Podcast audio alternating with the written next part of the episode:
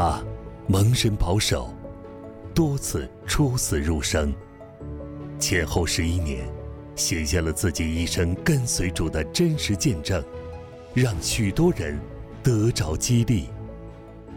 一个蒙恩的罪人，作者郭连俊，播音胡正军，听见录制。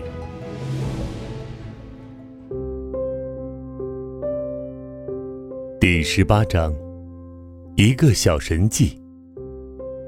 回到北京，我仍然住原来那家旅馆。回到旅馆已经很晚，所以就休息了。那时，大哥在他的公司做顾问。这家公司本来是大哥成立的。他以前是北京汽车材料商会会长和北京市商会常务理事，在北京有点小名气。他曾做了一件有意义的事，就是在他负责的公司，大家集资储存一笔慈善基金，预备接济一些有需要的孤儿寡妇。他们累积了将近四十万人民币，但是却没有一个孤儿寡妇来申请。这笔钱始终是存在北京市商会里面。后来，大哥的常务理事的职位让给新人来做。但很多人还是要来找他，因为他对汽车零件这一行是专家，在北京有很多困难的问题都由他来解决。关于这四十万元，北京市商会就来对我大哥说：“这是你们过去汽车零件行所存下来的钱，现在国家有很多失业的人，不如用这些钱去成立一个零件行。”大哥就发起，用这四十万人民币成立了北京市汽车材料零件行。最初只有十个人，后来北京市很多人失业，市商会就派他们到这里来工作。不久，他们就有一百多人。大哥年龄大了，就退休下来，公司不让他全时间退休，仍请他做顾问，薪水每月照发。每星期只工作两天，公司派汽车接送他。我祷告后，第二天早晨就预备下楼吃早点。我在楼上的时候，看到旅馆下面有一条横街，那里有书报摊、小吃摊。我想下去看一看，想尝尝好久没吃过的北京汤点、烧饼、油条。除了那条横街。走过去，第一个摊位就是贩卖黄色书报的。我想，在共产党国家里，怎么会卖这些东西？就感到有点奇怪。格里汉牧师常说，人若在电视中偶然看见一些黄色的镜头，不算犯罪；但想看第二眼，就是犯罪了。人就是好奇，我想过去看看。撒旦。马上跟我讲话了，看看又有什么关系？我就走过去了。奇怪，本来在我前面什么都没有，突然出现一根由上到下斜的铁线，是两条接在一起的。接头的地方有个钩子，正在我左边脸的前面。当时我根本没有看见，只注意那些图片。我的左脸。就被那钩子勾伤了，血流如注。我就由口袋里拿出一张干净的纸，压在伤口上。这是神的阻拦和惩罚。当时也没有镜子，我也不知道伤得怎样。回头跑到旅馆房间，对镜子一照，不得了，脸上一小块肉被刮去了，血一直不停地流。我就跑到楼下柜台那边，要一点绷带。他们说，我们没有那么大的绷带，只有红药水和纱布，你要就拿去。我接过来，回到自己房间，把纸拿开，血还在流，涂上红药水用纱布贴上去，疼得要命。我很后悔，知道自己错了，要去看那些黄色的东西。我恨自己，不配做基督徒，马上跪下来祷告认罪。我一认罪祷告，血就不再流了，只有那个孔还在。我遗忘了要吃早点，急急忙忙坐了一辆计程车去我大哥家。我的纱布还贴在脸上，大哥就问我：“你是怎么搞的？”我也不好意思告诉他，只说：“没什么。”大哥说：“你脸上挂着伤，还说没什么。”我们二人正讲话的时候，那块纱布就从我脸上掉下来。那个伤口已无影无踪，像没有受过伤一样。更奇妙的是，连那红药水都不见了。我敬畏神的心油然而生。我心深知，创造天地万物的神就住在我心中，我岂能沾染污秽？从此，我一举一动都万分小心，并要追求圣洁。非圣洁，没有人能见主。希伯来书十二章十四节。第十九章，从大哥信主的经过，看到神的大能。我向大哥传福音，他还是不信。在北京的家人，现在就剩下他和他的一个儿子了。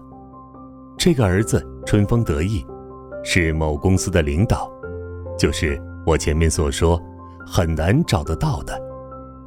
我从天津回北京第三天，去大哥家吃饭。那天只有我和大哥大嫂三个人。刚吃完饭，还没有收拾碗筷，忽然有一个男人的声音说：“大哥和老六到旅馆去住一晚。”奇怪，这是哪里来的声音呢？我当然不会说。我大哥也不会说，大嫂是个女的，更不会说。我在家中算是小弟，和堂兄弟排在一起，我乃是老六。我这个大嫂对我很客气，从不叫我老六。事实上，现在再回北京、天津，已经没有人叫我老六了。以前也只有我父亲叫我老六。现在。连我的大哥都不叫我老六了，这个声音从哪里来的呢？我立即知道，神又说话了，而且我们三个人都听见了。我就说：“大哥，你听见了吗？到我旅馆住一晚，你去不去？”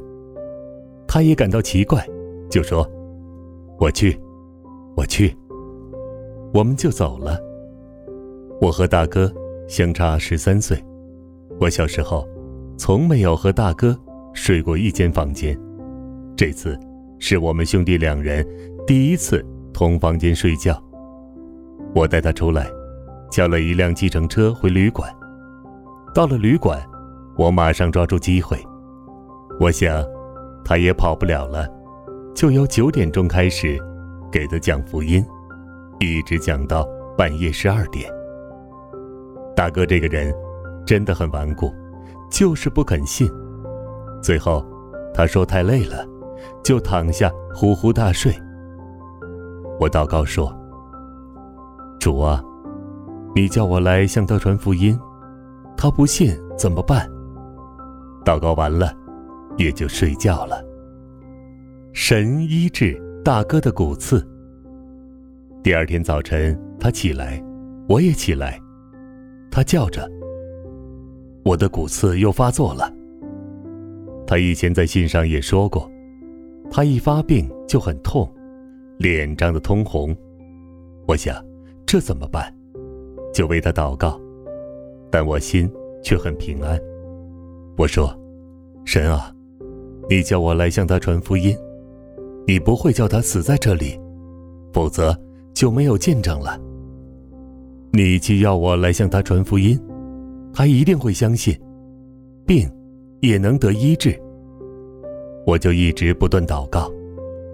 他一时站起来，一时坐下，躺也不是，坐也不是。由早上六点到九点，一通了三小时。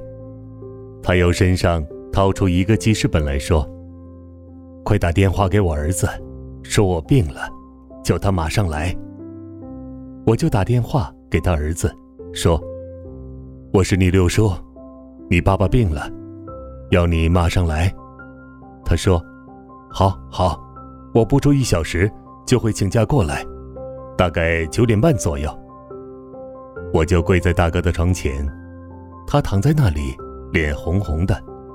我说：“神啊，人的尽头就是你的开始。今天你不医治他。”就没有见证了。我从来没有医病的恩赐，但此时闭上梁山，一面祷告，一面就伸出一只手来，按在他的大腿上。我那时跪在他床边祷告，忽然觉得身上有一股力量到了我的手上，这个力量很强大，像过电一样，直传到他身上。他忽然。坐起来说：“我觉得好舒服呀。”我说：“你哪里觉得舒服？”他说：“我好了，我好了。”把痰盂拿来。我把痰盂递给他，他吐了一些绿色的东西，接着说：“我换了那么多年的骨刺，这一次怎么吐出这些东西来？真奇怪。”我就不客气的对他说：“大哥，你看见没有？你的骨刺今天闹得这么厉害都不好。我祷告，神的能力就到你身上治好了。你到现在还不信？你得罪了天上这位神。”他说：“我信了，我信了，我信了。”他看我跪在地上，他也起来跪在地上，二人挤在一起。我说：“大哥，不要紧，神要我来向你传福音，他医治了你的病，这次你一定要信。”他说：“我信了，我信了，我信了。”我说：“你一定要认罪悔改，求神饶恕你一切的罪，特别是不信的罪。”他就跪在神的面前，认罪悔改。求助饶恕，我就带他做了觉知祷告。从此以后，他的人生就整个的改变了，就像一个新人。若有人在基督里，他就是新造的人，旧事已过，都变成新的了。格林多后书五章十七节。信主后的喜乐，过去。他和大嫂常常吵架，甚至闹到公安局要离婚。我劝他们，他们也不听。他信主以后就说：“我太太在跟我吵架，我就躲开不吵了。我从前的忧愁，现在都变成喜乐。”他以后每次来信，都感谢我，也感谢神。他说：“他从不知信耶稣有那么大的好处。”使他有那么大的改变。他以前抄圣经，由马太福音抄到启示录，一句都不懂。现在，好像圣经里每一句都是对他讲的。他的人生观以及做人处事，都完全的改变了。他以前骨刺病常常发作，而且越来越多，痛苦的不得了。他信主后。一直到他去世那几年的时间，神完全医治了他。最后，他死于心脏病，也没有什么痛苦，非常安详。早上，他去公司和人打电话，觉得口渴，就叫人倒一杯水来。水还没有倒，他就平平安安的去世了。他儿子来信说：“爸爸真像天使一样。”面带笑容而去。你看，信耶稣有多大的福气！只要我们认真为家人祷告，一直顽强反抗的大哥，神也怜悯了他。当信主耶稣，你和你一家都必得救。只要我们有信心，神的话就要兑现。其实，我对大哥几乎失掉信心，所以这次也不肯回中国。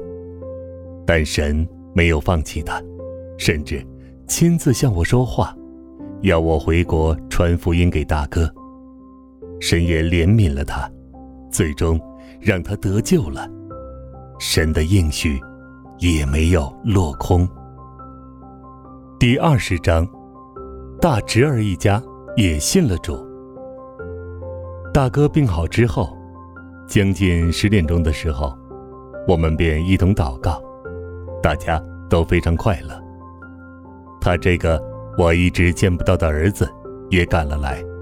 我说：“你爸爸好了。”大哥说：“我信了耶稣，你六叔帮我祷告，医好了我的病。”他的儿子还没有信，不明白是怎么一回事。我说：“我们先送你爸爸回家去吧。”我们三个人就雇了一辆车，回大哥家去。我对大嫂说：“大哥的骨刺病又发作，信了耶稣就好了。”大哥很疲倦，回家就躺下睡觉，不到几分钟就睡着了。我对主说：“你现在又为我安排他这个大儿子来，因他是政府的要人，请都请不来。这一次，他父亲有病，我才把他弄出来。这不是一个很好的机会吗？求主帮助我，向他传福音。”我就问：“你今天还要回去工作吗？”他说。不回去了，我说。你不回去很好，六叔今天要跟你讲福音，就是你爸爸所相信的神。他说：“好，好，好。”他竟没有拒绝。我们又再坐车回到旅馆去。我对他讲基要的真理，他听了很受感动，就说：“很好啊，这道理。”为什么我早没有听见过？我说，你是个盲人，要找你都很难。今天也是神特别的恩典和安排，使我有机会能和你单独的谈。他就决志信主，晚上把他的太太和儿子女儿全都带来了。他的儿女都已是二十岁左右的青年人。我又向他们讲福音，他们都信了。那一天真是丰收，连我大哥一起，神就使用我带领了五个人归主名下，而且都是最难信主的，特别是我的大哥，而且他这个儿子，以前几次三番都找不到，真是神奇妙的安排。在我上飞机回美的前两天，我打电话给大哥说，如果有机会。我应该给你们施洗，因为在北京，我也没有认识任何牧师。天津的家人，我已经替他们都施洗了。你们要不要呢？他说：“我们要。”于是，我就把他们全部召集在我旅馆，仍像上次一样替他们施洗。那一天总算圆满的结束。我计算一下，这次回来，我大哥。他大儿子一家四口，大哥、小儿子和他的朋友，天津我大姐的儿子、媳妇，两个女儿和一个儿子，我的二嫂，还有那四个朋友，计算起来一共有二十四个人。他们家人还有很多，但直接最亲的人都已归主了。那时我没有机会向小侄儿的妻子传福音。他还没有相信，可是等我第五次去大陆时，侄儿没有见到，这个侄媳妇却见到了。我在北京只住一天，我找到那个侄媳妇，向她传福音，她也信了。我只有满心感谢主，他的应许，一人得救，全家得救，完全没有落空。有不少弟兄姐妹、家人不肯信。千万不可灰心，要在神面前切切为他们代求。有时甚至要进食祷告，和魔鬼斗争。总有一天，神的恩典会临到他们。我们要有信心，才能蒙主喜悦，因为，在信的人，凡事都能。第二十一章，第二十六个人信主。后来，我第六次回中国，是和妻子一起去的。那时，我家里的人差不多都信主了。忽然，我的外甥问我，能否向他们医院里的一位医生传福音。因这位医生算是红五类，各方面条件都很好，是共产党特别培养的，前途光明，不知多少人羡慕。又只有三十几岁，还没有结婚，可他老闹情绪，有时竟想自杀。我的外甥说：“如他信了耶稣，也许会好一点。”我说：“好吧，你叫他来。”第二天，他就带那个医生到我住的旅馆来，还有那个和他一起受洗的好朋友，一共三个人。这位医生说，他每天心里都很烦闷、痛苦，虽然不知有多少人羡慕他。按世界上的道理来说，他应该很快乐，生活条件和工作都好。我先问他，是否相信有神？他说不相信。我就对他讲：“神创造天地宇宙万物，因为人犯了罪，便与神隔绝了。后来我又讲到，耶稣基督来人间，为赎我们的罪，被钉死在十字架上，他流的宝血能洗净我们的罪。如果我们向他认罪悔改，他就赐我们权柄，成为神的儿女。我们从他得着新生命后。”心中就有喜乐、平安和神的能力，胜过一切痛苦。如果他愿相信，就能和我们一样，有快乐的人生。他说：“这个，我已找了很久。你所讲的，正是我需要的。”当时，他就非常高兴地说：“我要接受，可以不可以？”我说：“如果你愿意接受，现在。”就做觉知祷告，请耶稣来到你心中。他爱我们，给我们绝对自由，要我们诚心请他，他才住到我们心中。于是，我们夫妻、外甥和他的那个朋友及他，一起都跪下来。他向神悔改认罪，求神饶恕，并请主耶稣进入他心中。他觉知祷告后。就非常快乐地说：“我现在觉得和以前完全不一样了，信了耶稣，好开心呀。”我说：“你信了很好，还要去教会敬拜神，天天读圣经，那是我们天上的父要向我们讲的话。